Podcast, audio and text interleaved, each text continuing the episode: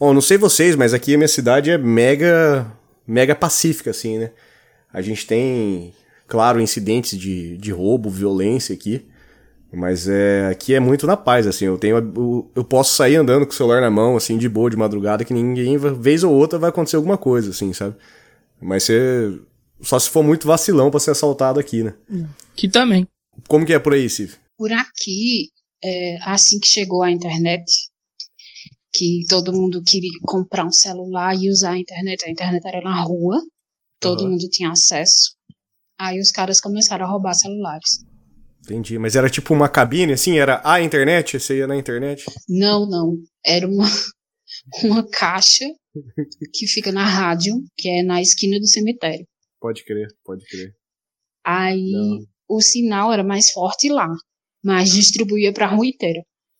Interessante é que por ser do lado do cemitério, se você toma um assalto e reage, você já cai ali dentro mesmo ali do cemitério. Já tá pronto, né? é. O que é que eu fazia para não ser assaltada?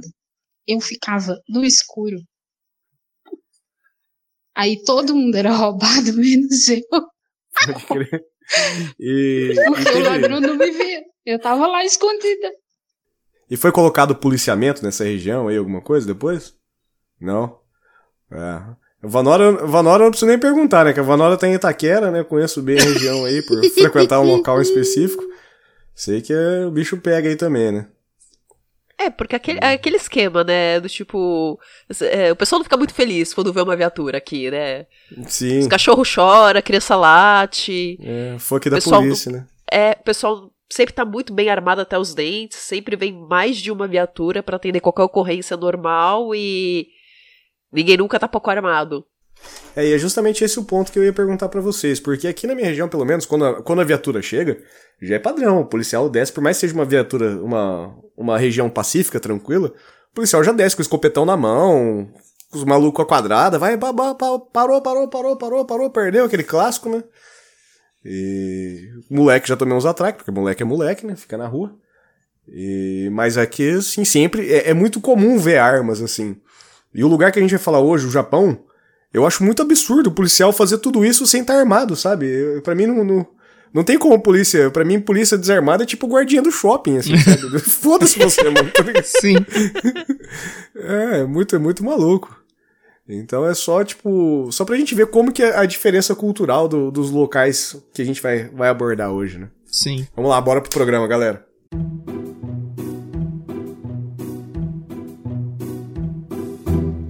Eu sou o Thiago Trabuco, e o dicionário Michaelis de 2019 define insólito como 1. Um, que não é habitual, anormal, extraordinário, raro.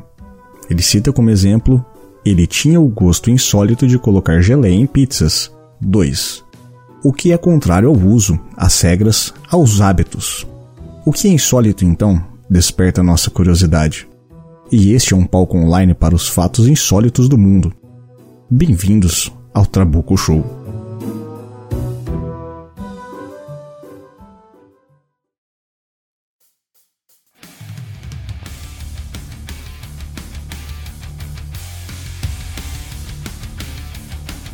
Antes de começar o programa, eu gostaria de agradecer a todos que estão ouvindo aí, obviamente, né? Estão ainda escutando o Trabuco Show e obrigado de coração. Mas eu queria agradecer aí a, a Vanora, o Danilo e a Cif por ainda acreditarem no projeto e se disponibilizarem a gravar, assim, falou, de, dedicar o tempo da vida de vocês a participar de um, de um, projeto meu, de uma brincadeira minha. Então, obrigado de coração, gente. É, eu realmente sou, sou muito feliz e muito grato por vocês estarem aqui hoje comigo. Do caralho. Isso. Nós que agradecemos o convite, né? Porque Trabuca é dinossauro da podosfera aí. E... O que não quer dizer nada, né? Só quer dizer que eu não fiz. Su... Faz 30 anos que eu faço podcast e não fiz sucesso, né? Só quer dizer que. Só, só diminui a minha, a minha pessoa. Muito, muito obrigado pelo convite. De vez em quando vai ter um gato louco miando por aí, já sabe que é meia-noite, né? Já peço desculpa por isso. Não, vai ser um prazer ter ele presente com a gente. E eu gostaria de pedir, então, já que você tá aqui com o Trabuco Show, você está ouvindo, se você tá chegando pela primeira vez, eu vou começar a fazer algo que eu nunca fiz antes. Eu vou pedir para você me assinar, assina no, no, seu feed, no seu agregador. Se você tá ouvindo no Spotify, vai lá, ó, abre o Spotify, pega o celular, abre onde tá o player, vai estar tá lá a fotinha minha, Thiago Trabuco. Tem um botão seguir. Clica lá, mano. Dá um, dá um clicar, dá um follow, que é importante pra mim.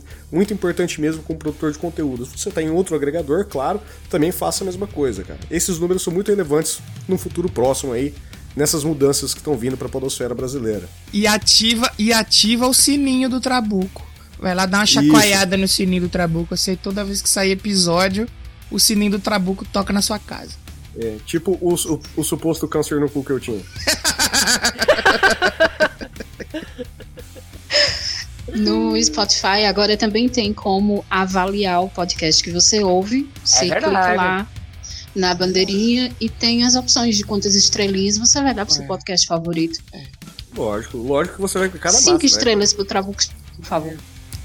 Não, é clicar, não se, se você tiver a pachorra de clicar em uma estrela, você, você merece, cara, de verdade. Vai ser do caralho. Ou uma estrela ou cinco, mas colocar três vai se fuder, tá ligado? Mas é aquele papo, Ou- é o falem é. bem ou falem mal, mas falem de mim. Falem, porque Ou é você não gosta ou né? você gosta, não tem esse meio ponto, tá? É importante Não- não- pro não quero. podcast aparecer no Spotify ele ter uma classificação. Você quer dar Não, um. aí o tonto fala isso, aí o- os ouvintes vai lá e dá tudo uma estrela, sabe?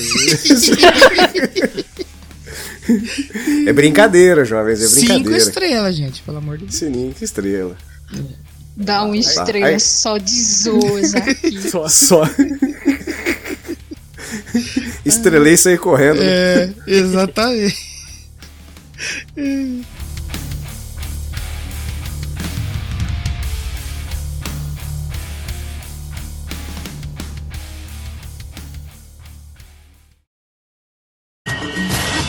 Várias vezes, os integrantes do projeto pedem que a nossa equipe não ligue qualquer tipo de iluminação.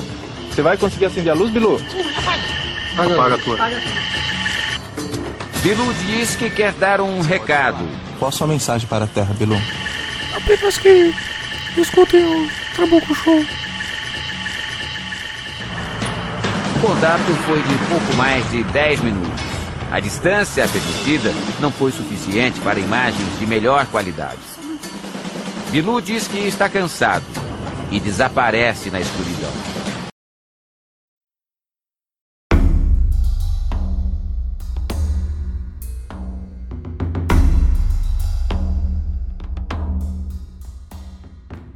Bom, o arquipélago do Japão é conhecido por ser um dos lugares mais seguros do mundo aí, talvez um dos maiores exemplos disso é o que a gente estava comentando na abertura do programa, são os policiais estarem sempre patrulhando desarmados, né? Literalmente andando na rua, como eu disse. Para mim parece segurança de shopping, né? Não... É. É, é maluquice isso. E além de tudo isso, os índices de furtos e roubos são baixíssimos, o que eleva todo, todo o quesito de segurança e o bem-estar do povo muito acima dos padrões do- de todo, todo o globo mesmo. E um, um dos fatores preponderantes para isso é o fator cultural. E tem muitos registros do Japão que se, se a galera encontra uma carteira, um celular no chão, eles levam pra delegacia, cara. Eles não têm uma preguiça, preguiça cívica igual a gente tem aqui. Fala, puta, achei um celular no chão. Ou você coloca no bolso. Eu, eu falo isso porque eu já fiz. é, achei no chão, coloquei no bolso. E não consegui usar, não vendi no LX, não vendi no Mercado Livre, porque seria um crime. Eu achei uma carteira uma vez, devia ter 10 reais. Só que é na época que eu fazia o pré, e 10 reais, sei lá, 20 anos atrás, era muito dinheiro. Muito eu dinheiro, cara, comprei muito dinheiro. uma caixa de chiclete Buzz com figurinhas das Chiquititas. Olha aí. É, o... Eu acho que o máximo que eu fiz, assim, de, de poder encontrar, também não é um negócio que você acha assim, nossa, cara, quanto celular que tem no Brasil no chão, né? É. Não é assim também, você não sai tropeçando em celular. Mas eu, recentemente a gente foi num show em família, pós, pós a reabertura do, do mundo. E, e aí a gente achou uma bolsa, cara, tipo uma Caramba. pochete, aquelas bolsas de lado assim. E o maluco tinha lá, tinha um celularzinho, tinha carteira e tinha uma mucona de maconha, assim, tá ligado? Cara, Aí eu falei, vamos devolver, né? Porque isso deve ser importante pro cidadão. Moça não sei se é- precisando, né? é, não sei se é fonte de renda dele, se ele tava aqui trampando com esse rolê. tá aí deixamos na organização do show lá anunciado, ó, achou pochete, a bolsa aí, quem perdeu. Isso, mas só pra gente colocar em relevância to- tudo isso que eu tô falando, o. Eu, eu, eu tô meio nasalado, tá? Eu, eu senti que esse última palavra saiu meio fanha, mas eu tô no, no pós-Covid, então não se preocupem, ouvintes. Tô Está aquela sinusite maluca pós-Covid. Então, segundo dados de 2018 da Polícia Metropolitana de Tóquio, mais de 545 mil identidades e 240 mil carteiras foram devolvidas. caramba. Nessa mesma época, 156 mil celulares foram encontrados e entregues à polícia. Entre eles, 130 mil foram recuperados pelos donos e os demais que não tiveram aí a sua destinação local foram todos destruídos. Ao todo, isso equivale a mais ou menos 13 bilhões de ienes. No câmbio atual, algo próximo a 578 milhões de reais. Desses 11 milhões de itens foram devolvidos todos em 2018. E se a gente pegar o fluxo de devolução, 29 milhões de novos objetos perdidos foram encontrados e entregues à polícia em 2019. Então, assim, é, é, muito, é muito legal esse, esse ativismo cívico da, da galera devolver, né? Esse exercício de cidadania do país. E tem um estudo que foi feito em comparativos entre o Japão e os Estados Unidos, e que eu gosto muito do nome do estudo, que é o Losers, Losers né? Recovering Lost Property in Japan and United States. Então, ou seja, os perdedores, né? É, perdendo, recuperando propriedade perdida no Japão e nos Estados Unidos.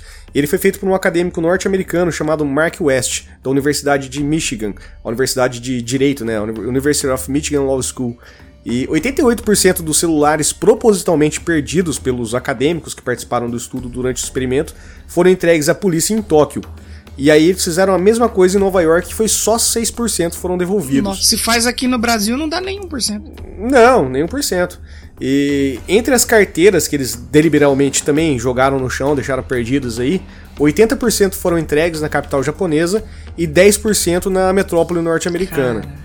No Japão, 73% da população diz se sentir segura, segundo o Better Life Index, que é um, o índice de.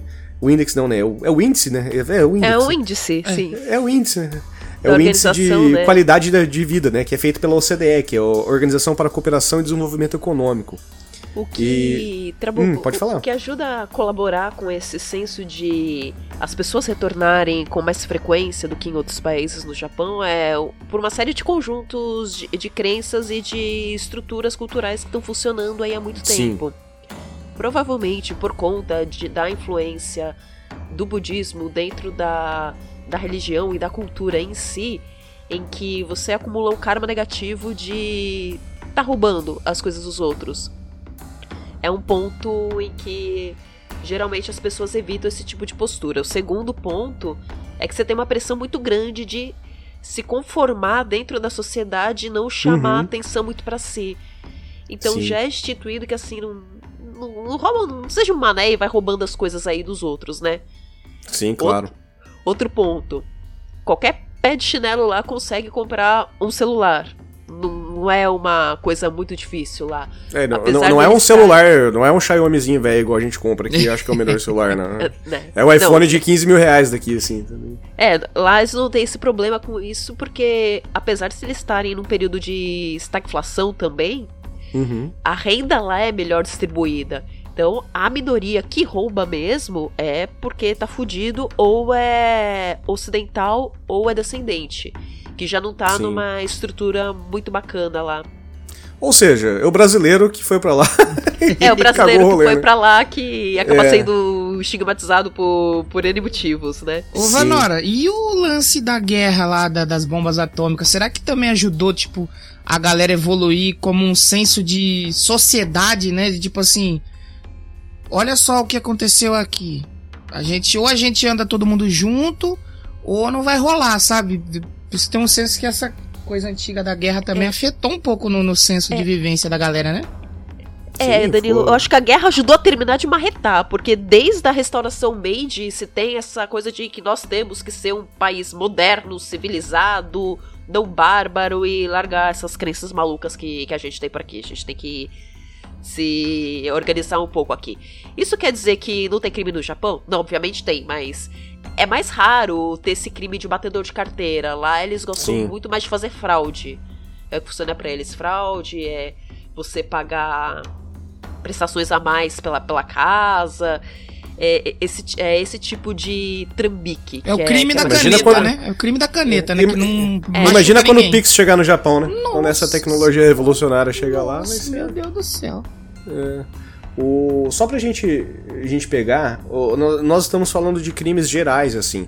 Mas esse índice da OCDE, ele, ele é muito representativo porque quando a gente pensa em crime, pelo menos eu, quando se fala em crime, crime organizado e essas coisas, eu logo penso em homicídios, assim, eu não, eu não paro para pensar em furto, furto e roubo, assim. É, eu penso sempre em algo mais hediondo mesmo. E não sei vocês, mas é, essa é, minha, é, essa é o, é o que me vem à cabeça. E, e, o Japão tem um número baixíssimo de homicídios. A média do, da OCDE é que a cada 100 mil habitantes ele tem uma média de 0,2 mortos, o, contra uma média internacional que de cada 100 mil habitantes 3,7 são assassinados. O, eu acabei pegando aqui para níveis de comparação para a gente poder fazer essa brincadeira mesmo.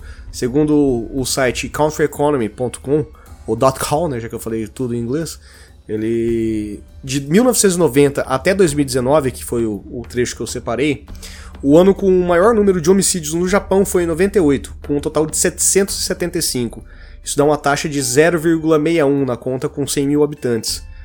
Essa mesma métrica no Brasil foi em 92, e teve um total de 25.967, então isso dá uma taxa de 16,83 para cada 100 mil habitantes. E o Japão, de fato, ele é um dos países mais seguros, e desde 2015 os índices de criminalidade andam tão baixos que não chegam a 1%.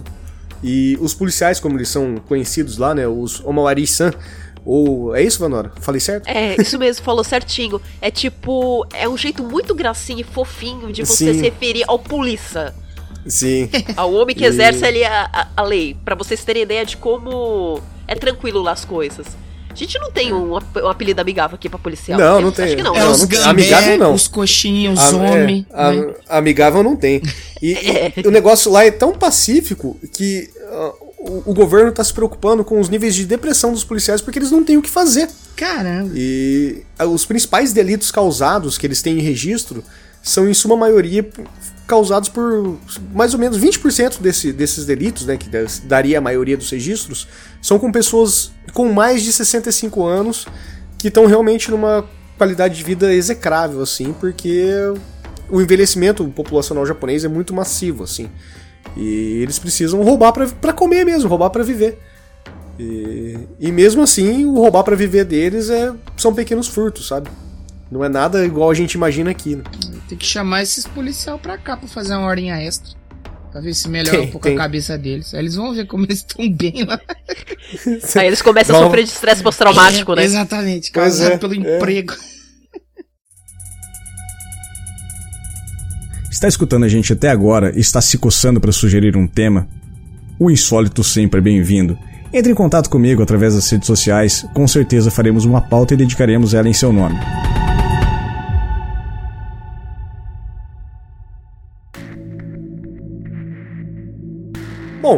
Tudo isso é importante a gente frisar e colocar, porque a gente vai contar uma história hoje muito maluca, cara. Eu, eu realmente. Essa história me fascinou porque. Por todo esse contexto de, de homicídios no Japão, de, de crimes no Japão, e todo o contexto de serial killers que a gente conhece, onde não existe muitos registros de mulheres. Até existem, não, não, não é que não existam mulheres serial killers. É, mas o, o, contexto é muito pouco. E por isso a gente, tanto eu quanto a Vanora, que participou muito ativamente na construção dessa pauta, o, a gente fez um, uma narrativa de um pouco da história de quem é a Satiko Eto. O, você quer trazer pra gente, Ivanora? Quero, e antes de puxar a história dela, eu queria dar um panoramazinho geral. Claro, manda ver. De o que, que acontece em relação à religião e a seita no Japão que faz lá ser um lar muito fértil para acontecer esse tipo de coisa. Perante, perante ao governo, as seitas tem o mesmo status que religião, entre aspas, de verdade, que é aquela religião que a gente reconhece. Sim. O senso comum, todas as pessoas, não, isso daqui é uma religião ou isso daqui é uma seita. Para eles não faz diferença nenhuma. E é uma população que é pouco religiosa, apesar de ter bastante seita lá. Porque a religião, mesmo o shintoísmo em si, é mais como se fosse uma série de costumes. Ah, a gente vai no templo no começo do ano porque a gente sempre foi, agimos as, vo as vozinhas, a gente só continua fazendo. Então são uma série de costumes que já estão arraigados dentro da sociedade que eles não conseguem nem mais enxergar como prática religiosa. Sim. É, o, o famoso uh, vai, vai na benzedeira, né? É. Batiza e vai na benzedeira. E uma das seitas muito famosas, que provavelmente algum de vocês ouvintes já uhum. deve ter ouvido falar, e que ficou muito famosa fora do Japão, foi a Onshirinkyo, que uhum. foi responsável por aquele ataque de Gassarin lá na estação de Tóquio em 1995. resultou nos 12 mortos e centenas de feridos. O... E... Falamos sobre ela no finado NPcast, no programa sobre Eu Sou Jesus. Que o, o líder aceita se, se intitulava Jesus. Eu não lembro bem desse ataque, mas se eu não me engano, foi por isso que retiraram as lixeiras dos pontos que tem foi, maior foi. circulação é, de pessoas. Foi, porque colocaram o, o recipiente com gás dentro das lixeiras do Caramba. local. Uhum. E calcula a loucura desse negócio que, apesar do líder ter sido morto, e eles ainda terem um jogo de videogame sobre a história da seita, que vocês podem achar aí pela internet uhum. fácil. A seita ela ainda existe, tá, gente? Só que ela hoje em dia ela tá dividida em dois grupos. O Aleph, que é o rebranding da Oshirikyo, uhum. e o uhum. Hikari no Wa, que seria a Luz da Esperança, que é composto por dissidentes, por pessoas que eram da, do núcleo mais duro de organização administrativa lá da Aleph, e eles resolveram abrir uma outra coisa. é, o... Eu acho legal que você falou, eu até tinha destacado aqui um trecho da pauta, que a gente vai falar muito dessas instituições religiosas, vamos dizer assim. Lá eles são conhecidas como Ogumaya-san, Sim, algumas delas. É, porque a, a noção desse do Ogamiya-san, ela é meio complicado de explicar porque assim, é, eles não são exatamente só um benzedeiro ou só um médium ou tipo uma figura como um pai de santo. Sim. É, ele tá numa numa linha meio tênue entre essas coisas que ele oferece uma uh, uma forma de guia espiritual para as pessoas. Então, Sim. se você tem alguma aflição, se você tá com algum problema, você se, você se consulta com o Ogamiya-san e também se do tipo, nossa, eu preciso, sei lá, batizar uma criança, eu preciso fazer, fechar algum contrato muito importante. Qual data melhor é para uhum. se fechar esse acordo? É, o brasileiro acha que aqui tem sincretismo. Você tem que ir pra lá, né? Esse cidadão aí, lá. esse cidadão, ele é tipo um pajé que sabe de tudo e Não, aconselha tudo a todos? É, é basicamente assim. Mais ou menos. É. O que, o que, que a gente separou, até, que, até tinha colocado na pauta aqui, que é um texto base da Wikipédia, que eu não quis muito aprofundar, mas eu achei que era necessário a gente falar sobre, né? O, basicamente, um Ogmaya-san é um culto religioso que não é classificado como religião, como a Vanora disse. E isso é muito culpa do taoísmo. E o taoísmo, na forma como o Japão assume ele, ele pode ser facilmente visto como somente uma prática supersticiosa ou até mesmo astrológica. E ele se confunde muito com conceitos de demônios e espíritos. E ele tem muitas raízes dentro do taoísmo, e principalmente na prática do Onyodo e do Shunjedo. E um dos, um dos rituais mais famosos é o. Até tem, tem uma série de filmes que a gente consegue ver isso, que eles repetem o mantra, que são demônios fora, sorte dentro. Lembra daquele gatinho bonitinho falando da sorte? E. Toda essa Esse... base Hum, pode falar. Esse ritual, o Setsubun, uhum. ele é feito quando existe a troca da, das estações. Se eu não tô me enganado, é quando você chega na estação do outono. Então, Sim. o que acontece? Vocês devem ter visto, provavelmente, em algum anime ou em algum filme, a galera jogando feijão vermelho pra, pra dentro da casa, pra fora da casa, pra, pra espantar os onis. Essa é uma é um resquício da prática que era feito mais antigamente. E assim, lembrando que a gente tem o shintoísmo, né, que ele é a, uhum. a religião animista e panenteísta que existe desde o primórdios ali no Japão, só que o povo japonês em si, ele tem uma característica antroprofágica, que é assim, você tem alguma coisa na sua cultura que é muito interessante, eu vou pegar uhum. esse negócio aqui, eu vou dar uma recalchutada aqui, trabalhar melhor e absorver o que presta para mim. E que susto, eu achei que eles eram canibal por um momento. Olha. o... É, Mas, e por causa pode, disso pode surgiu essa, essas diferenciações. O Onmyodo, ele é uma prática mágica que foi se desenvolvida lá, um sistema que ele tem raízes muito grandes no taoísmo. Então, quando o taoísmo ele foi para o Japão, ele sofreu algumas alterações e complementações com o que eles já tinham de culto aos ancestrais, culto aos deuses, aos, às visões de criaturas espirituais, de, de demônios. E o Shubindo, ele também pega um pouco disso, só que ele é um pouco mais focado na parte budista. Então, uhum. é, os cultos deles vão estar mais na parte de purificação, em cachoeiras, montanhas. Sim, ou seja, tá tudo bem você pular sete ondinhas no, no, no, final do ano e, e ir pra missa do, missa do galo depois, tá ligado? É. no Japão é muito pior o bagulho.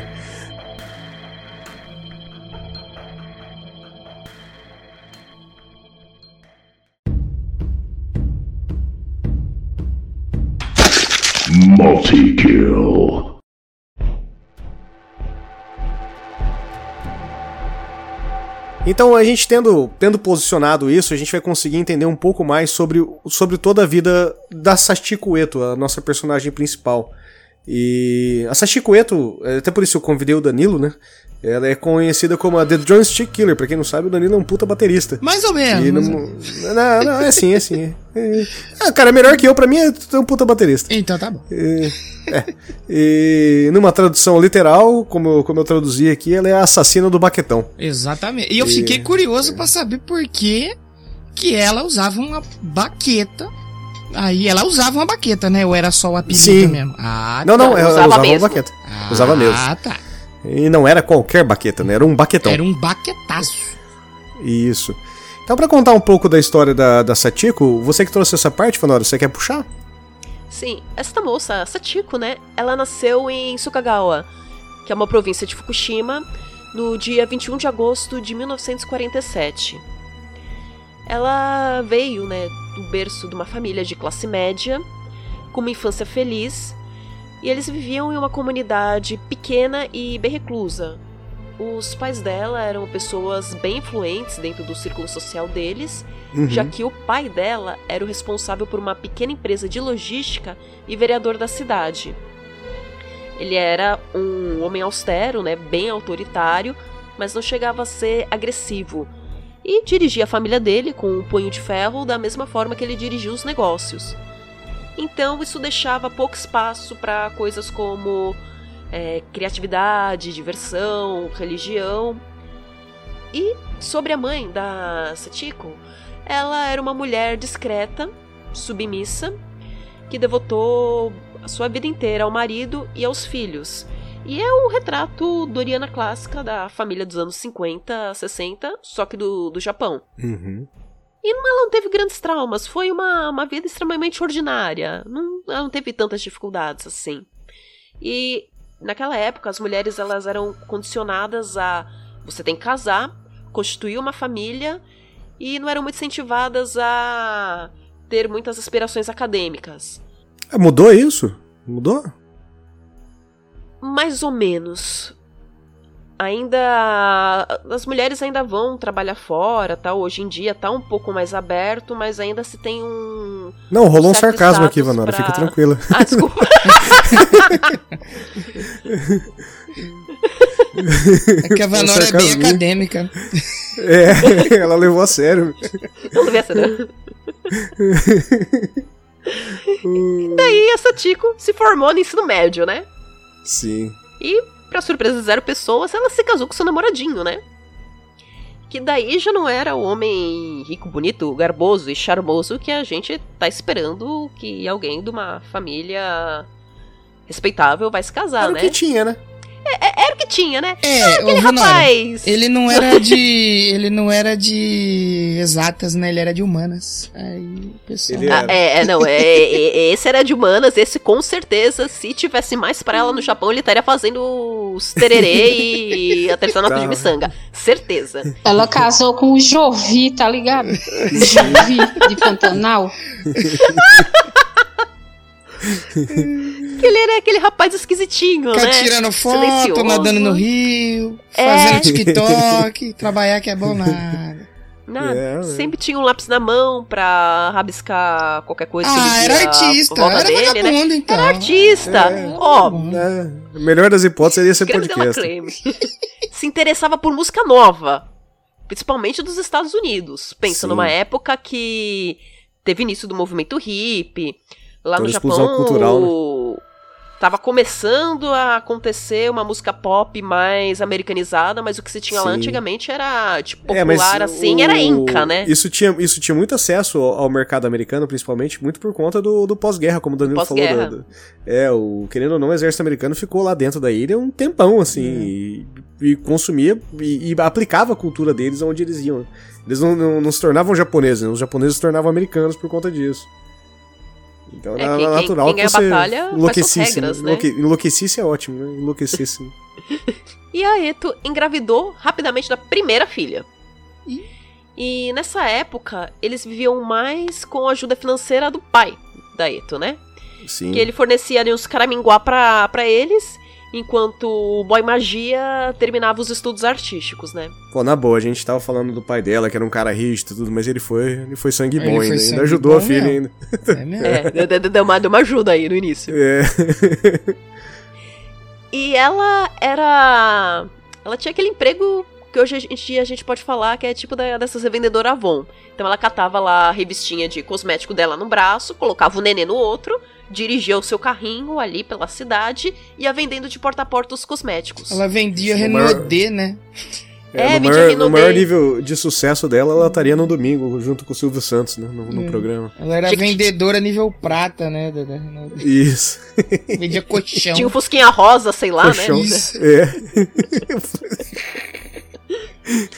e nesse meio tempo, porque ela não dormia no ponto, ela teve mais duas filhas, viu? Cara. Claro. Daí não perdeu tempo. Seis anos mais tarde, eles se mudaram para um lugarzinho agradável ao longo do rio Abukuma, na região de Tohoku, no Japão. Pô, cara, eu, eu, pedi pra você falar porque eu não ia ter maturidade pra falar Tohoku, ia. sabe? eu tô mais tranquilo agora. No Japão. É, eu sou com o marido gente... na região de Tohoku. Ainda bem que a gente tem uma especialista aqui. É. Aí, daqui, dessa parte da história, a Jeripoca começa a piar e. Começa a colocar vírgula na história, né? É.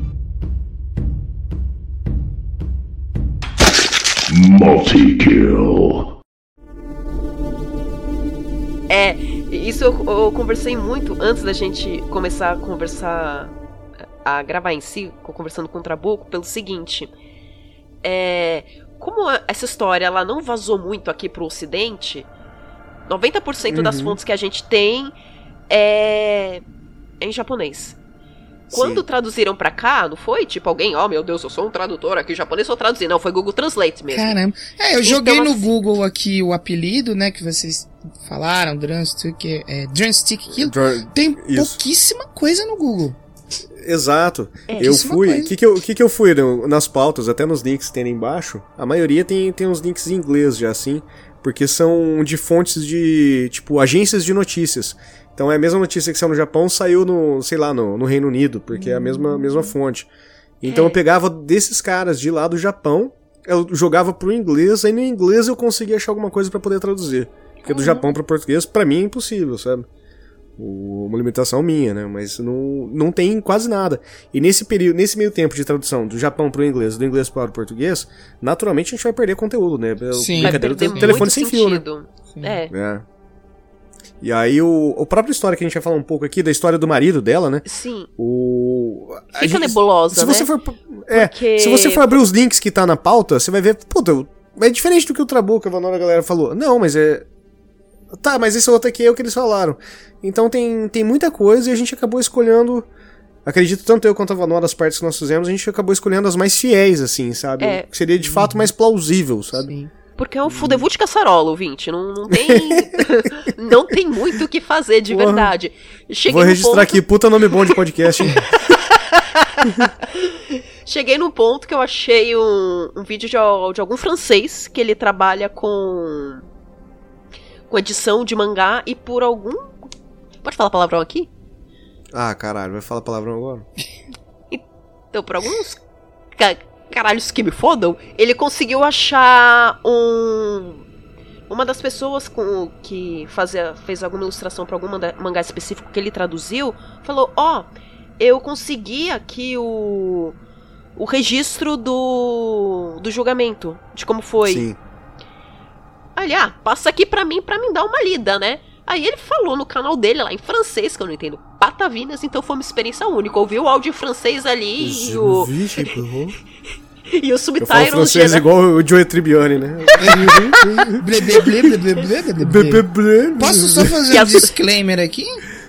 Pode, Você que tá do outro lado ouvindo esse podcast, olha o trabalho que esse povo teve Vou fazer esse programa para você ir lá dar uma estrela. Meu irmão, dá sim, pois por é, né? favor, hein? Pelo amor na moral, de Deus. Né? Porque olha. olha o trabalho. Meu irmão, na moral. Ou, ouvi 20 minutos de alguém falando em francês, com, com meus conhecimentos parcos em francês, tentando casar com a legenda em inglês Caramba. automaticamente gerada. Foi, foi uma experiência eletrizante, cara. Então, assim, tem algumas coisas que não se encontram e não chegam muito consenso. A gente vai ver mais no caso do do querido senhor digníssimo esposo da Sim. Satiko. Ó, só pra gente ter ideia, vamos puxar a ficha, a capivara do menino. O, pelo que a gente tem de registro histórico, em 1990 ele acabou sofrendo um acidente. E aí algumas fontes dizem que ele machucou as costas em um acidente de trabalho, que ele acabou caindo de um andaime enquanto ele trabalhava e com isso ele não conseguiu mais trabalhar. Outras fontes mais fidedignas também dizem que ele era um aspirante pintor bastante focado em esoterismo, novas religiões e drogas, e provavelmente faz mais sentido, já que a gente falava que ele é o menino do lápis, né? E, ele teve, inclusive, um. Ele sofreu um acidente de carro voltando de uma noitada de bebedeira com os brothers dele. Tipo, encheu, encheu literalmente o câmbio ali e bateu. E nesse acidente, ele teve várias fraturas no crânio e nas vértebras. E ele sofria com dores malucas por conta disso, por conta desse acidente. E ele acabou tendo problemas de concentração por conta disso e ele perdeu grande parte da, da visão. E, e ele tinha episódios diários de enxaqueca. Ou seja, para quem é artista e não consegue ver e tá com uma enxaqueca fodida, acabou a sua carreira, né, moço? É. E se não consegue fazer seu trabalho, é pra fuder é. a cabeça do cidadão. Não Sim, dá, não dá. É. Exato. E de fato a única coisa que ele conseguia fazer nesse meio tempo, e que era algo que ele já fazia muito bem, era continuar bebendo e usando drogas, e jogando, e criando dívidas cada vez mais impagáveis. E já que lá no Japão, para esse tipo de caso, ele não tinha seguro-desemprego para pintores, né? Vamos dizer assim, ou artesãos. Vagabundos, né? Vagabundos. É, é exato. e, a, a, mulher dele chegou você não assim, recebe uma pensão. Pode falar. A mulher dele chegou, meu bem, você trabalha ou você só faz pintura e desenho? É. Ele falou, quero viver da minha arte, as coisas que a terra me dá. Você ganha dinheiro com, com lápis e papel, é. com máximo, cara. É. Tá errado, pode não. Tem alguém na gravação aqui que ouviu muitas vezes essa pergunta, tenho certeza. Sim, com certeza. Oh, é, você é ilustrador? O que mais você faz? Você faz mais o quê? Você trabalha ou você só desenha? Você, só... você tem trabalho de verdade? É, você ganha dinheiro com isso aí, cara. Sim. Nossa senhora. E foi nesse ponto aí do acidente que, que de fato a família da Eto acabou cortando todo o vínculo financeiro com eles. Caramba. E já que a família estava cada vez mais se endividando e os problemas financeiros foram tão sérios que o casal teve que vender a casa. E eles se mudaram para uma província de Gifu ou Gifu, eu não, não vou saber Gifu agora. Mesmo. Gifo, né? É. E aí eles aceitaram um convite de um parente distante para poder participar de uma organização, de uma prática religiosa do, de, dentro de um Ogimaya-san, como a gente estava descrevendo lá na frente. E eles eram muito ligados ao shintoísmo e estava totalmente ligado à cura espiritual pela fé. E foi nesse ponto que a Sachiko Eto, acho que, sei lá, acho que foi nesse ponto aí que o pimentão dela explodiu, tá ligado? Sei lá.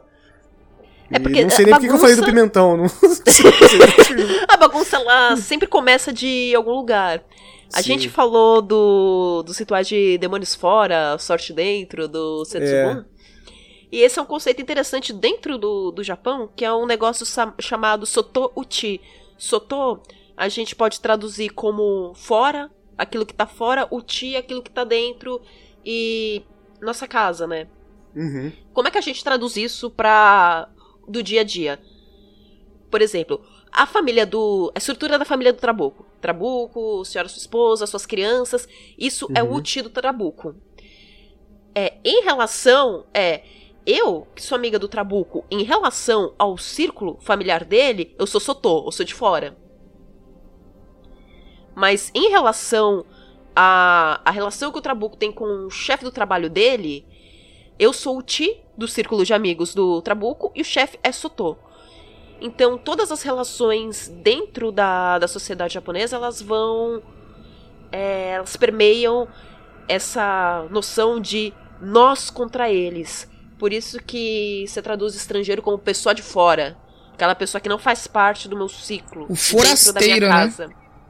Forasteiro. Essa noção, ela, ela, é bem enraizada. É o maldito gaijin. É, que vai roubar nossas mulheres, roubar nossos empregos. É, Basicamente acontece. isso. E outra coisa que todas essas religiões ela, e seitas elas têm em comum é uma noção de impureza. Então, assim, não é como no cristianismo que você tem a noção do pecado original. Tipo, você, uhum. você comeu fruto lá, proibido, todos os seus dentes, dentes cagou. Fudeu, vocês agora estão tudo cagado. No shintoísmo você tem essa noção de que a impureza é transitória. Então, pela impureza ser transitória, você pode ser purificado. E daí, isso vai gerar muita coisa bizarra que vai acontecer dentro da história da Satiko Eto. Sim. O, dentro desse templo religioso que ela começou a frequentar, depois de um, muito pouco tempo, ela meio que entendeu como que funcionava todo o rolê. Ela falou: Ah, então se eu acender um incenso aqui, eu jogar uma pedrinha aqui e fazer. Vuru! Eu sei curar as pessoas. E ela, como ela precisava de grana, ela começou a trabalhar por fora da organização. Ela começou a oferecer o serviço de cura dela, exatamente emulando toda a prática do, do culto que ela participava, do, do Dogmeia San dela. E, Sim. obviamente, o, a organização religiosa acabou expulsando tanto ela quanto o marido que faziam isso. E... É, descobriram que ela tava fazendo live de tarô no TikTok, tá ligado? Exato, é, exatamente. Aí deu ruim. menos isso. É. Porque é. ela começou como todo mundo, né? Cheguei nesse, nesse barato do tipo, tá, o que, que, que é esse negócio daqui? Eles explicam, né? Funciona assim, funciona assado. Aí ela ia lá ajudando nas coisas, as pessoas falaram: Nossa, você é inteligente. Você parece que entende dos negócios. Você parece ter uma aptidão natural para isso. Então, aos poucos, ela foi ganhando algum cargo de confiança lá dentro.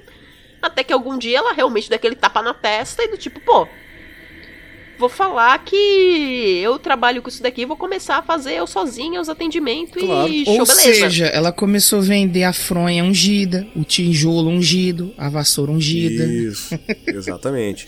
é. O... E, como não é bagunça, Pode... vocês falaram, ah, pô, né? Aí não, né? É. Não rola, né, mano? Vamos, vamos ser honestos. a história é muito bizarra, cara. O... Logo depois que eles foram expulsos dessa organização, o marido da Eto ele sofreu uma espécie de colapso mental. E ele acabou desaparecendo sem deixar nenhum tipo de vestígio em 1992. E existem diversas teorias, eu provavelmente acredito nelas, por tudo que eu já li da história, que ela que teria sido responsável pelo desaparecimento do marido, mas nunca conseguiram comprovar isso. E. Tipo, ah, cansei desse porra, né? E aí a vida da Satiko, que já tava ficando despirocada, despirocou de vez, assim, né? Quando o marido dela desapareceu, ela ficou sozinha para cuidar das filhas e ela retornou para Sukagawa, na província de Fukushima. Desculpa, que fica a cerca de 160 quilômetros no norte de Tóquio. E lá ela começou a fazer dinheiro de fato com as habilidades, né? Ela realizava, ou pelo menos ela proclamava que ela realizava curas espirituais, e ela utilizava de hipnose e técnicas de meditação para isso. E ela se autodeclarou como curangueira e vidente. Hum. E. Começou a ler mão e ver bola de cristal. Exato. É, porque assim, hum. eu não sei em que momento na história dela se ela chegou a estudar alguma coisa, mas parece que ela tinha algum conhecimento de psicologia. E ela começou a aplicar é, esse conhecimento juntamente com o carisma dela pra. Uhum auxiliar ele no corre dela. Eu não sei exatamente onde que deu a quebra que, sei lá, de repente ela tava oferecendo algum alento para as pessoas, mas em algum momento deu a quebra. É, do nada ela virou o Bogdana. É. é.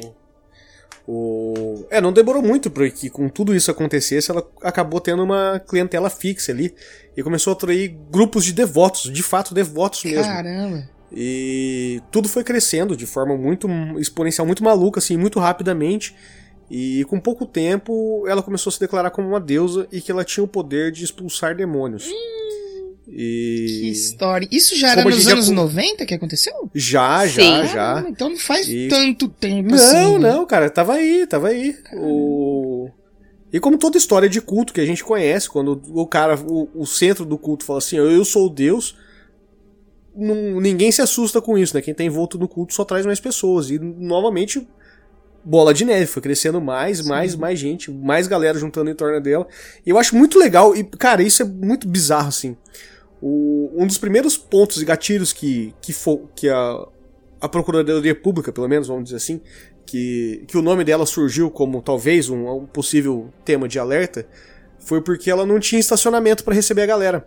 Tipo, o pessoal ia na, na casa dela, uma rua normal, uma casa, e aí juntava aquela legião de carro e parava na frente da casa dos vizinhos e todo mundo começou a reclamar desse estacionamento e reclamavam muito de barulho. Por quê?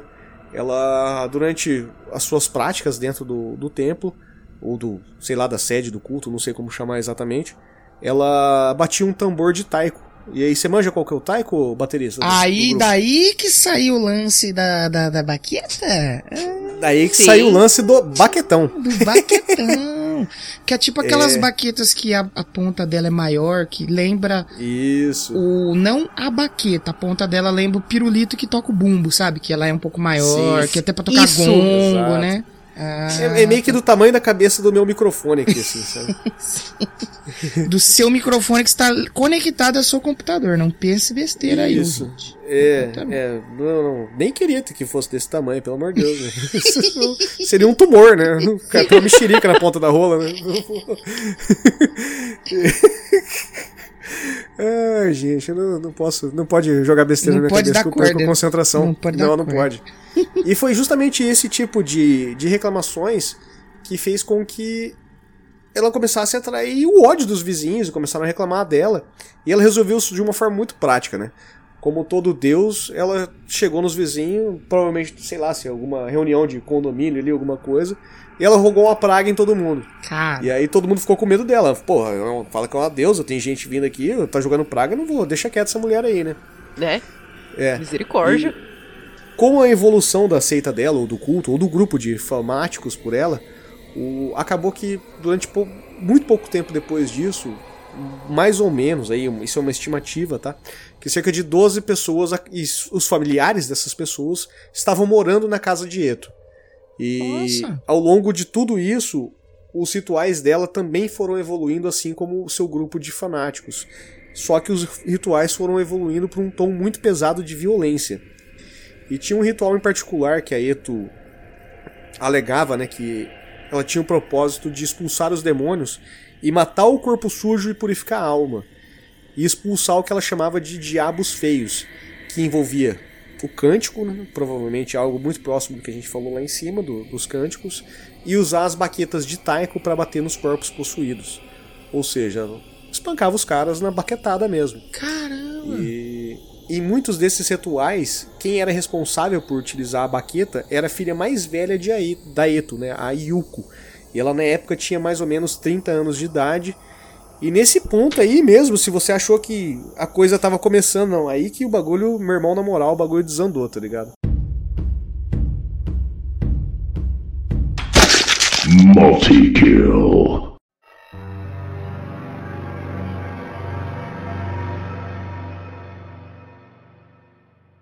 Assim, o amor sempre bate a porta, né? Você sempre é uma nova chance para amar, né? É, se tinha alguma coisa que essa tal Satiko fazia era bater, né? Gostaria é. de bater bastante. é, eu acho que o coração dela, sei lá. E ela usava acho o coração... corpo do ser humano como um tamborzão de carne e ossos. Olha aí.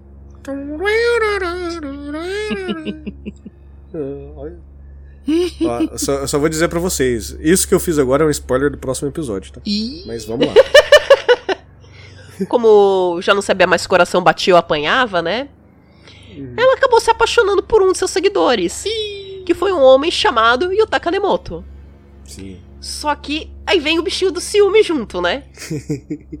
que aí tinha outra mulher, que era uma de suas seguidoras, parecia estar olhando para ele assim com interesse colorido, sabe? Hum.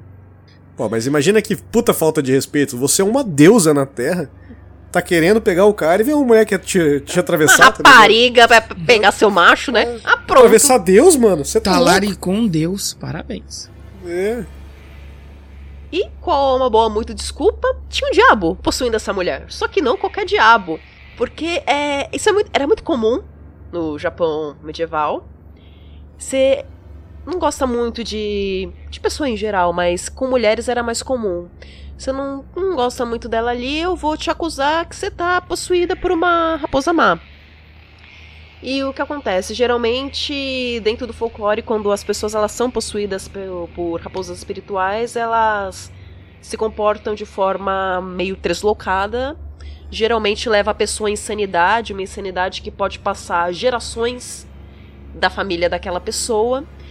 Ela ou se a raposa é muito poderosa, a pessoa ainda consegue se comportar de forma normal. Meu irmão, e se eu pudesse dentro... fazer isso na minha vida, minha vida ia ser tão mais fácil. Oh. Você aí que nasceu em 2000, você tá ligado lá em Naruto, né? Mais ou menos o que é que a mulher queria dizer que a outra que tava querendo furar o olho dela tinha. É isso que eu ia perguntar, hum? é o demônio da raposa do Naruto? Eu não, eu não conheço Nove Naruto, caldas. mano. Eu, eu, não, eu não. Olha aí. Por uma curiosidade, para quem gosta de, de fatos históricos, esse ano, curiosamente, tem uma pedra lá no Japão que disse que dentro da pedra estava selada a raposa chamada Esse ano Tamanono 2022, né? Esse ano Sim, 2022. 2022. Isso, eu vi, eu vi essa notícia aí. Você viu, né? e a pedra rachou, então teoricamente, de acordo com o folclore, a Tamanono Maé tá solta aí, né? E tá aqui é, no o Brasil. diabo tá na rua, mano. Tá é, o diabo tá na rua. Eu cheguei, inclusive, inclusive eu confesso pra, para os ouvintes que ouvem meus outros programas, é, era uma das pautas que eu gravei do Insólito News que eu nunca publiquei. Olha aí. eu gra Poxa. gravei e falei dessa raposa. E Mas um esse, dia esse sai. medo de raposa. É, esse medo de raposa é, é, tão maluco e pungente no Japão que você já deve ter ouvido em qualquer anime ou mangá a pessoa falar moshi moshi pra atender o telefone. Por que, que as pessoas fazem isso? Não é Elas sabem falar alô? alô? Não, é porque tem-se um, um folclore de que é, a raposa, quando ela assume a forma humana e vai te enrolar, que ela tem problema para falar fonemas repetidos. Então, quando você pedia pra pessoa do outro lado da linha para falar moshi moshi, você tinha certeza de que ela não era uma raposa querente. Olha aí.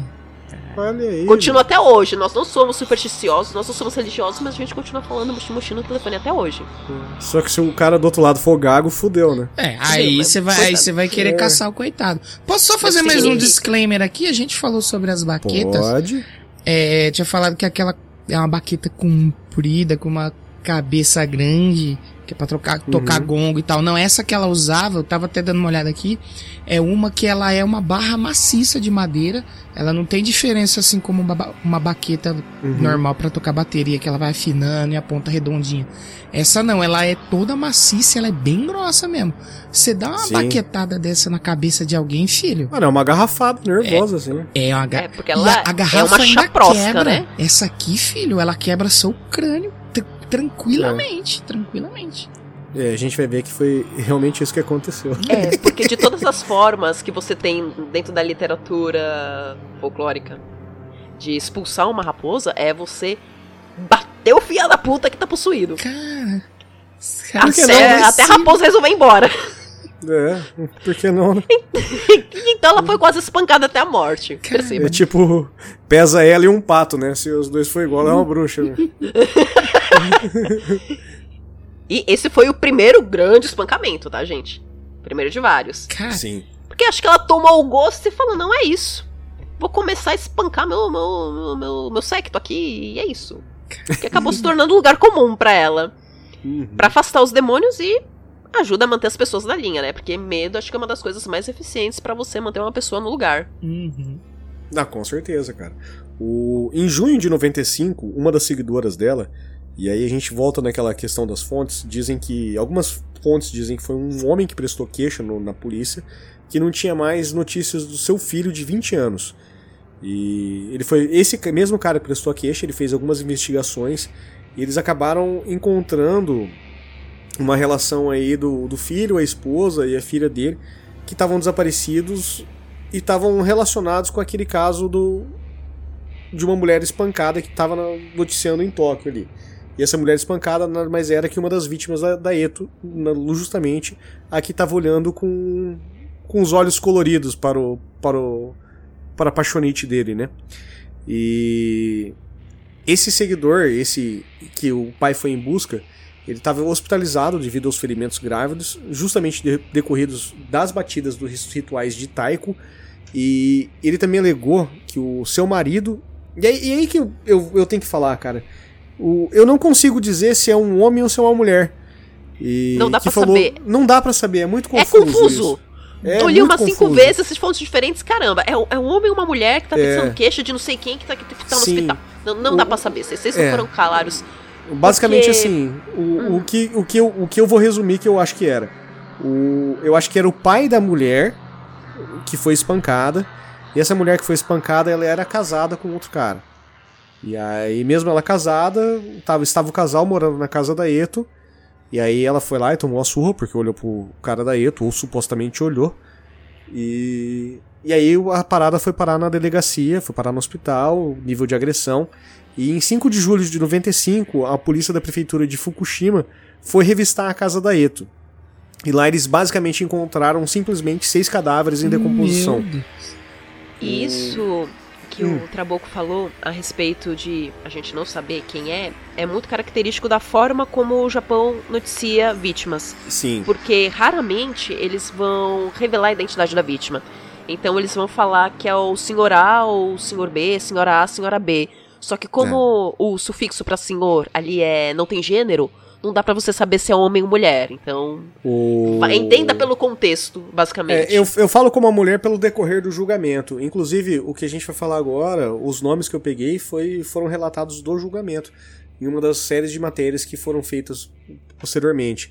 Desses seis corpos que estavam em decomposições, né? O, obviamente, a Eto acabou sendo presa. Ela e três de seus seguidores foram presos na hora. E mais tarde, essa vítima que estava dentro do hospital lá, que levou uma surra, também foi presa porque descobriram que ela também participava de algumas sessões de agressão. Então ela também batia nas pessoas com o bastão de teiko, o de taiko, né? Dos corpos em decomposição, é. dois eram homens e quatro mulheres. E aí é a lista que eu peguei do, da, do translate do julgamento. Nós tivemos Mamuro Miki, com 50 anos, a esposa dele, Kazuko, com 48, e a filha Satoi, de 18. A irmã da esposa de Kimiko Sekimi, de 46, Tatsu Igai de 42 e Akemi Senzaki de 27. Ou seja, não tinha muito filtro de idade, de, de sexo, de nada. Ela simplesmente descia o porrete na galera. O, um item preponderante assim que marcou muito e, esse identificar dos corpos, eu, ela mumificou esses corpos com ou ela ou todo o grupo que participava com almofadas assim. Então, todo todo aquela, imagina aquela sala japonesa toda bonitinha assim. E entre o, os uhum. andares da casa, ficou entre o primeiro andar assim, o, seria o sótão entre os andares, talvez, sei lá. E aquele piso de tatames, ela enrolou os corpos no, com futons assim, com, com almofadas mesmo, com uma espuma diferente e deixou lá, apodrecendo. Então os corpos ficaram mumificados lá. É, e ficaram por vários meses, né? É, eu acho, Trabuco, que por uma questão de tradução, que lá no Japão eles não tem térreo. Uhum. É, o térreo já é o primeiro andar direto. Sim, sim. E não sei se o, se o ouvinte sabe, mas assim, casa que é tradicional, japonesa mesmo que tem aqueles tatame. Sim. É, to, por uma, motivos de furacão, é, tudo é meio desmontável na casa. Então, assim, o tatame ele não fica encostado diretamente no chão da casa. Uhum. Uh, todo tatame embaixo ele tem esse grande vazio aí que eles usam para guardar coisa. Então, como é, é naturalmente usado para guardar coisa, por que não guarda corpos? Isso. Pra você ouvinte que é de TI, é um piso elevado. É, aí, exatamente. Aí. Posso dar também mais uma Pode. dica aqui? Porque a gente falou que. Vou é, até fazer uma vinheta, é, né? Dicas de assassinato! Procurar... Dica de assassinato! Você comprou? Não, mentira. É, eu tô. Eu tava pesquisando um pouco sobre Sobre mumificar conversa, corpos? Como a gente disse, né? Sobre mumificar corpos com. Não. Sobre a uhum. Sachiko Eto. E você tinha dito que é conhecido como Drumstick isso, uhum. isso. Killer, é isso? Drumstick Killer. E você pode procurar também como Drumstick Exorcist.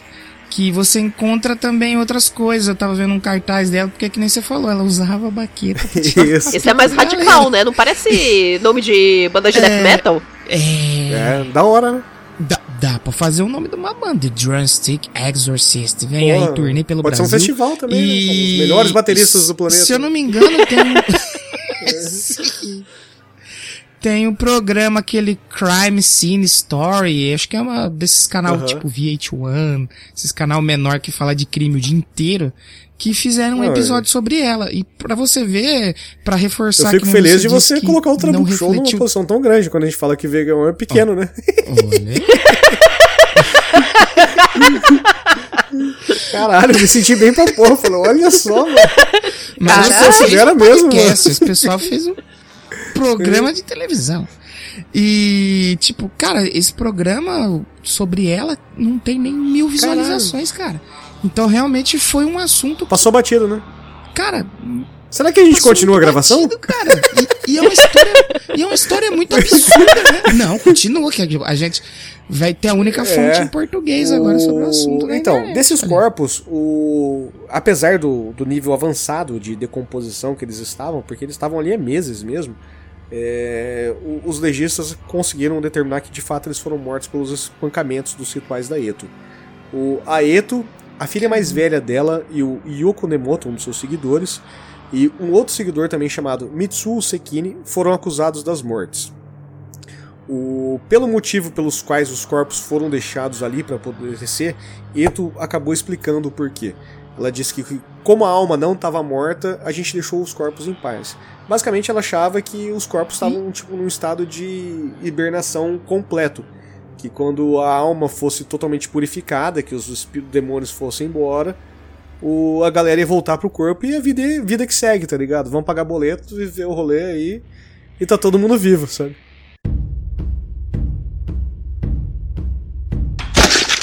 Multi-kill.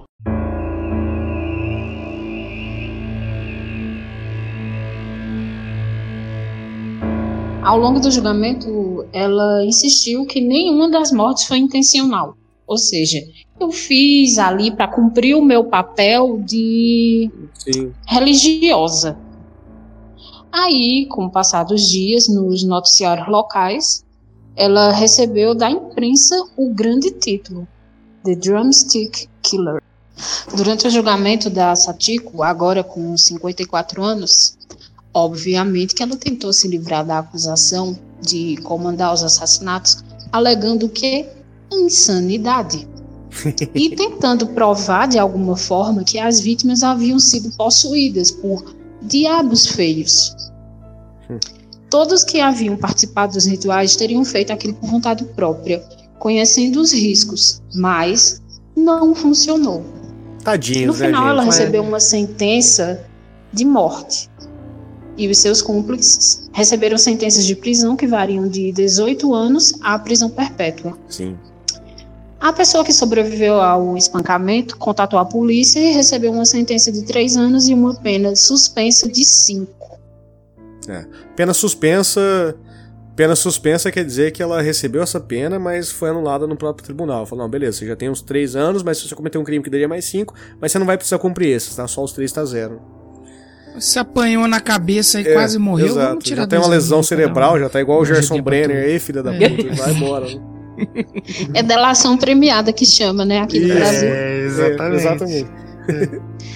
Em 27 de setembro de 2012, aos 65 anos, Satiko foi é, executada por enforcamento. Cara. É uma coisa muito comum, né, lá no, é. no Japão. É retratada até em filmes. As pessoas, elas elas cometem suicídio e elas morrem é, voluntariamente por alguma causa nobre, uhum. sempre de enforcamento. Naqueles Sim. filmes do O Grito, a Sim. personagem principal, que é a que carrega a maldição, ela sempre se mata por enforcamento, tanto nos, nos filmes, nas versões americanas, como na original. É o meu brother japonês aqui que se suicidou, já contei essa história antes, ele se enforcou também. É, não sei qual é a pira, assim, cara. Não, não sei. Se tiver algum ouvinte que conhece dessa parte da cultura e quiser contribuir aí, eu, eu coloco o adendo no próximo programa. Talvez seja porque seja mais limpo, assim. Isso é uma teoria minha, ser, mas seja uma ser. forma de suicídio mais, mais limpa. Assim, Faz limpa sentido. no sentido de. De não é, dar trabalho cê... pros outros, né? É, do tipo, sei lá, você. Você vai cagar, você vai mijar, vai dar uns negócios meio ruins, mas assim, não vai ter excesso de sangue espalhado. É, não vai ter miolo colado no teto e no chão. É, colado no teto. Não vou tomar e... veneno e sair vomitando por aí. É. Sei e lá. o Harakiri, ele é, era uma coisa muito mais ritualística que eu acho que já não, não cabe tanto de, de acontecer atualmente. Sim. Mas, pelo que me parece, pesquisando a respeito desse julgamento, Parece que lá no Japão, enforcamento, quando você é condenado, é tipo enforcamento surpresa, sabe? Do tipo, você é, sabe que você vai morrer, mas você não sabe que data, que dia, você tá lá mofando na sua tela. Imagina, Olá! É, você imagina você tá lá na cadeia, você sabe que você vai morrer. Aí chega o Gugu, meu amigo, hoje você vai ganhar um enforcamento! Aí o cara, o quê? Mas uba, o Gugu japonês, uba, no uba, caso, né? o Gugu japonês, não o nosso Gugu. Enforca ela, enforca ela, enforca Vai ser enforcado! É, Olha aí! O... Assim, ela ficou apodrecendo e de fato foi isso. Falou, ó, você foi condenada à morte e teve muito... Como, de fato, pelo fato dela ser mulher é, não existir muitos registros de, de mulheres sendo tendo a pena máxima de, de prisão, né? O, o enforcamento, a morte mesmo. Ou enforcamento ou a morte, né? Que ridículo que eu falei. E, tipo, não, só, foi, só ficou tipo um enforcamento sexual ali, né? 30 segundos. É o único enforcamento né? que presta é esse, mas tudo é, bem, segue. É. segue, vamos lá. E, se eu não me engano, na história do Japão são 10 mulheres ao todo, ao todo que foram. que acabaram tendo a pena de morte. E quando chegou a época dela, que falou assim: agora a gente vai executar a pena, o, teve uma, uma comoção popular e uma, um grande processo de tanto midiático quanto ONGs e tudo envolvidos com direitos criminais, direitos penais e principalmente pessoal de mais de direitos humanos mesmo, falando assim, ó, não, não, não vai executar, não vai executar, não vai executar. E não teve jeito, ela acabou, mesmo o Japão tendo postergado muito isso, ele conseguiu fazer executar essa pena. E é muito recente, cara, tem 10 anos só isso. Não completou 10 anos ainda é, na data da gravação. Enforcamento em 2012, né? Você falar 2012. isso é até meio estranho, né? É estranho, cara. É pesado, né, velho? Parece. Sim. Não... Se a gente falar assim, ah, ela foi enforcada em 1940, beleza. Mas não, em 2012, mano. Ju, é louco. Exatamente, exatamente. É. Exatamente isso. E um dos fatos curiosos disso, o, eu não, não, vou me recordar agora se foi a Cif ou se foi a Vanora que falou sobre o pessoal que tinha uma seita e continuou. Ah, foi, foi a Vanora, você estava falando do pessoal do, do, do, metrô e tudo. Aconteceu a mesma coisa com o grupo da Satiko Eto. E alguns, no caso três membros do grupo dela acabaram sendo presos por utilizarem as mesmas técnicas e acabarem assassinando dois outros seguidores do grupo que eles formaram apenas cinco meses depois do caso dela, ou seja, o negócio perpetuou. E o próprio grupo dela ainda existe até hoje e ela hoje é de, tida como uma mártir do rolê, né? E no tribunal foi revelado que todas as vítimas que que começaram a duvidar da capacidade espiritual da Eto era basicamente quem sofreu os espancamentos. Ou então quem a Eto pedia dinheiro emprestado e ela se recusava. Tipo, ah, você não vai pagar o dízimo, filho da puta? Então tô aqui, pau! Né? Caramba! Já pensou se a Amanda pega? Meu Deus do é, céu. É, pois é. Nossa. O, o promotor japonês que, que tratou do caso, ele foi muito sucinto em uma, uma das poucas entrevistas que ele tem que ele fala, e essa ele deu no pé do tribunal quando ele saiu do tribunal.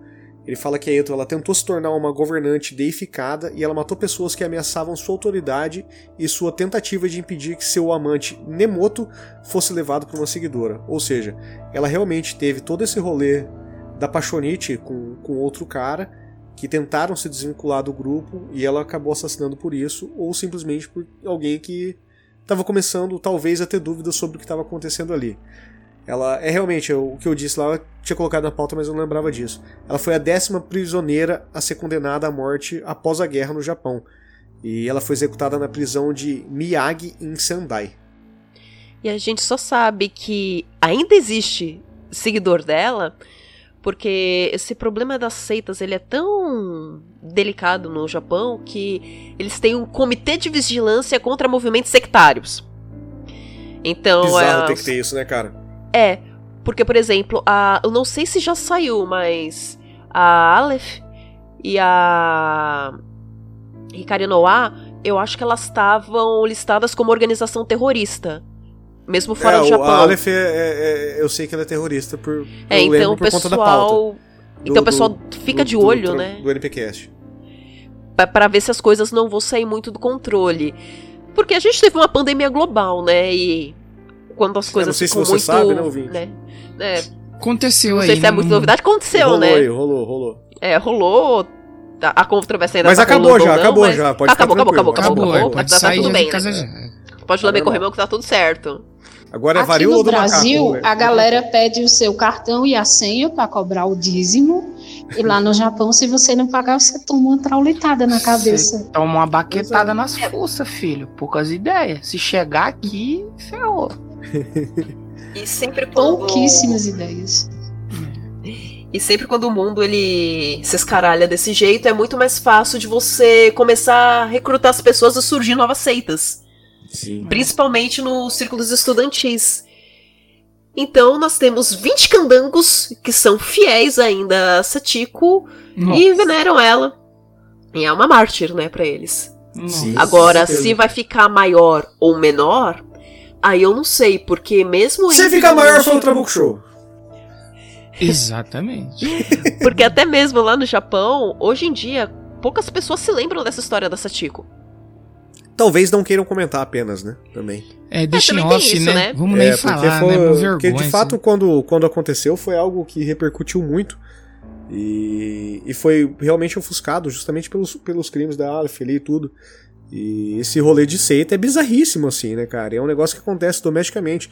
E, cara, a gente tá fa- fala do Japão, mas quem é de São Paulo, maluco, o bairro que você mora talvez seja quase o tamanho do Japão, tá ligado? O... Tem, então, assim, é um negócio muito dentro de casa, muito doméstico, assim. É um conceito muito diferente do que a gente tem de país pra eles. E, então é, é muito internalizado lá e é tudo muito restrito, cara. É muito, muito maluco, é muito fechado. Sim. E, e acontece, cara, acontece mesmo, assim, acontece mesmo. Porque o japonês naturalmente ele tem uma tendência de manter aquele tipo de postura de não vamos olhar para esse problema gigantesco que está aqui na Sim. nossa frente, porque se a gente olhar, ele vai desaparecer e a gente vai entrar numa conformidade, vamos se comportar como se nada estivesse acontecendo para não perturbar a paz dos outros. Porque se a gente apontar o dedo pro problema que tá acontecendo, as pessoas vão olhar pra gente. E aí a gente Sim. que vai ser o problema. É, e talvez seja por isso que hoje mais de 85% dos japoneses ainda são favoráveis à pena de morte. Não que esse número seja tão diferente do Brasil, né? Vamos ser honestos. Não, não deve mudar tanto aqui. Aqui também, se, se for feita uma pesquisa grande isso, tenho certeza que vai ficar acima de 50%. Aqui no sul, certeza que vai dar uns 90 aqui, tá ligado? Uns, uns 90 é, fácil. 90 fácil aqui, mano. 90 fácil. Já que tá voltando câmara de gás aí no Brasil, né? Pois Então- é, né, mano? E, e não é nem no sul, né? Não é nem no sul. Exatamente. E, no- e o cara, ele nem baquetou ninguém, ele só tava sem capacete. Tá Só. ali, Só tava de boa, mano. nem baquetou a cabeça de ninguém.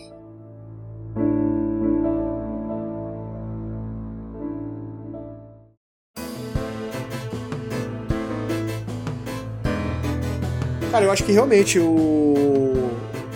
Todo esse rolê assim do, do Japão e essa forma cultural deles de, de querer ser uma nação totalmente cética, né? Vamos dizer assim. Faz com que esses crimes não sejam tão comentados. E eu acho que é uma história tão. tão bizarra mesmo, cara. Tão, tão insólita, como eu gosto de falar no Trabuco Show. Eu gosto muito do termo insólito mesmo. Mesmo ele sendo praticado de uma forma errada na maioria do- dos podcasts do Brasil. E agulhada! Olha E- Mas é. Eu acho muito curioso tudo o que aconteceu e como a forma se desenvolveu. E não é algo rápido, não é algo que se desenvolveu em um ano, assim. É algo que foi acontecendo, foi, foi, foi, foi crescendo, tomando proporções muito grandes.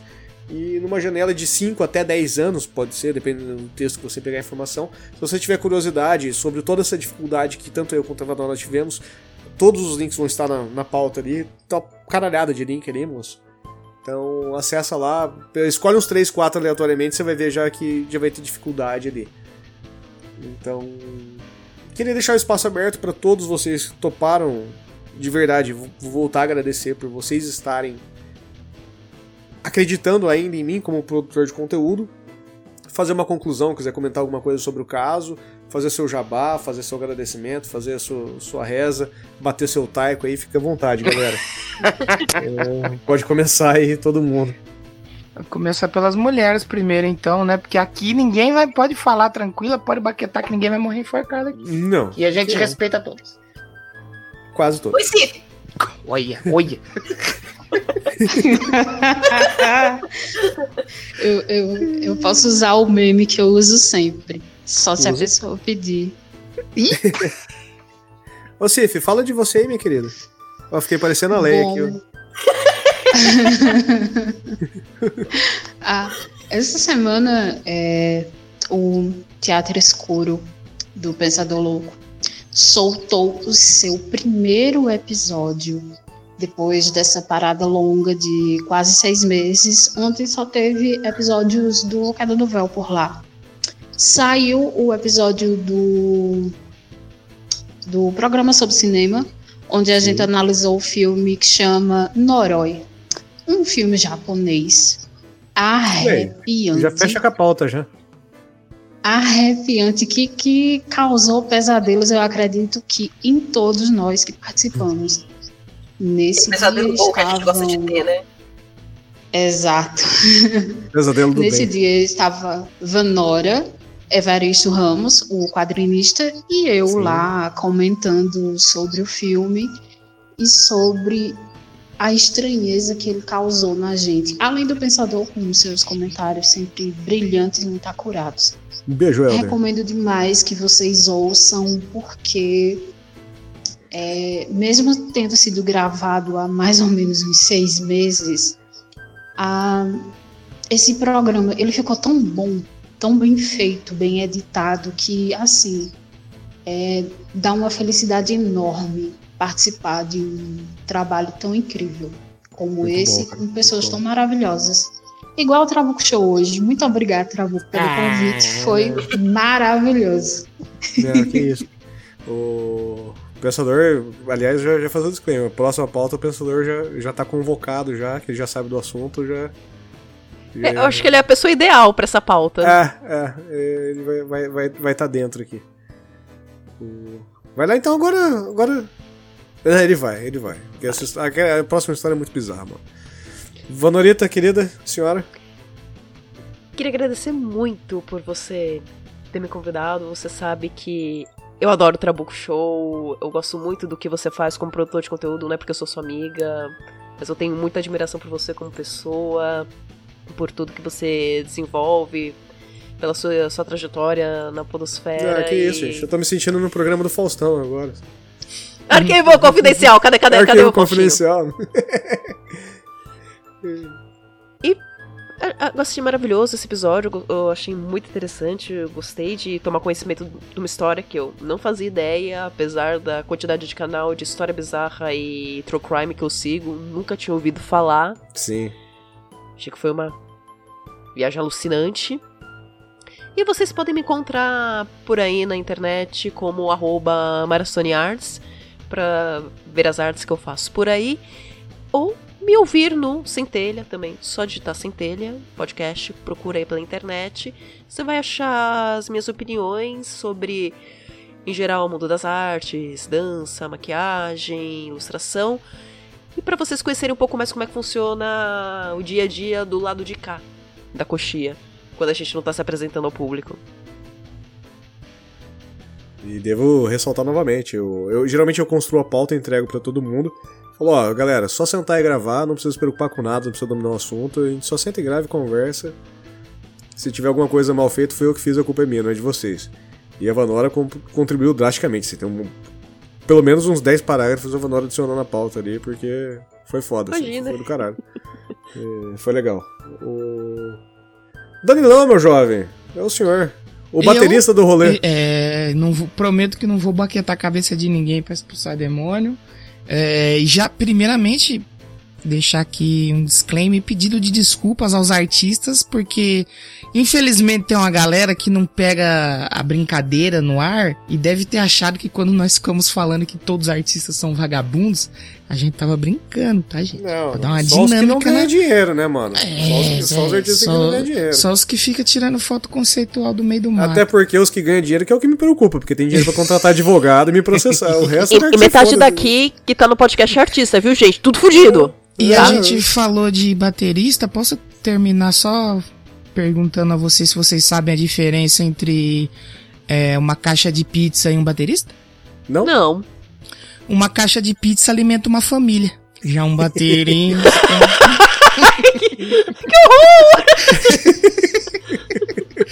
É, eu sou Daniel de Almeida, vocês podem me encontrar no Já Ouviu Esse Disco, podcast sobre discos. O Trabuco já participou lá, um episódio muito legal, aliás, o mais ouvido do nosso podcast. E só digitar aí já ouviu esse disco.com. Estamos lá no Instagram como já ouviu esse disco e no Twitter como já ouviu o disco. Lá tem todas. É, você entrando lá no Já Ouviu Esse Disco, tem link para minhas redes sociais, você me encontra fácil. E você pode ouvir o programa lá e ouvir música boa também. Muito bom. O, o show da vida acabou? O show da minha vida sai de vez em quando, esporadicamente. Um podcast que eu falo sobre shows e tal. É bem interessante. Se vocês quiserem procurar também, é só procurar podcast O Show da Minha Vida. Recomendo. E, escutei, é, acho que os três episódios que tem, eu escutei. É, fiz três episódios. Fiz três, é. Talvez vai sair um em breve aí. E também agradecer ao Trabuco por ter me chamado mais uma vez. Energúmeno aqui que vem sem dominar pauta nenhuma, mas vem aqui Não, pra comentar. Mano, nunca, nunca pedi isso. Nunca... Agradeço ele por confiar no meu ba baixíssimo QI e a todo mundo, a Cif, a Vanora e todo mundo que tá ouvindo aí. Muito obrigado mesmo aí. Se ouviu até o final aqui, pô, você já é uma pessoa muito querida e iluminada, né? Cinco estrelas em arrombado. É, ah, e também agradecer o Trabuco, porque, que nem a Vanora falou, não conhecia essa história. Eu achei muito foda. Ainda mais por ser uma coisa tão atual. A gente tá acostumado Sim. a ver essas histórias, tipo, nos anos 60, anos 70, esse bagulho de seita, enforcamento. E é um negócio que aconteceu agora, praticamente. Então, Amazon Prime, Netflix, HBO, vamos fazer um documentário disso aí, gente. Essa história é, é, muito interessante, cara. Muito, mano. E para fechar, da minha parte, eu acho que os comentários de vocês resumem muito bem, mano. O Trabuco Show voltou. O Trabuco Show é a casa do insólito, onde a gente fala do que é de fato diferente, de fato curioso, de fato que te move. É... Do insólito, do comer geleia com pizza e de ser mórbido e curioso ao mesmo tempo. E nada mais justo com uma história que ninguém comenta sobre, uma história bizarra e fascinante ao mesmo tempo. E teremos mais muitos episódios pra frente. Obrigado a todos. Um beijo e até o próximo programa. É isso aí. Abraço. Vida longa. Tchau. Show aí. Vida longa. Tchau, tchau. Falou. Não baqueta minha cabeça, não.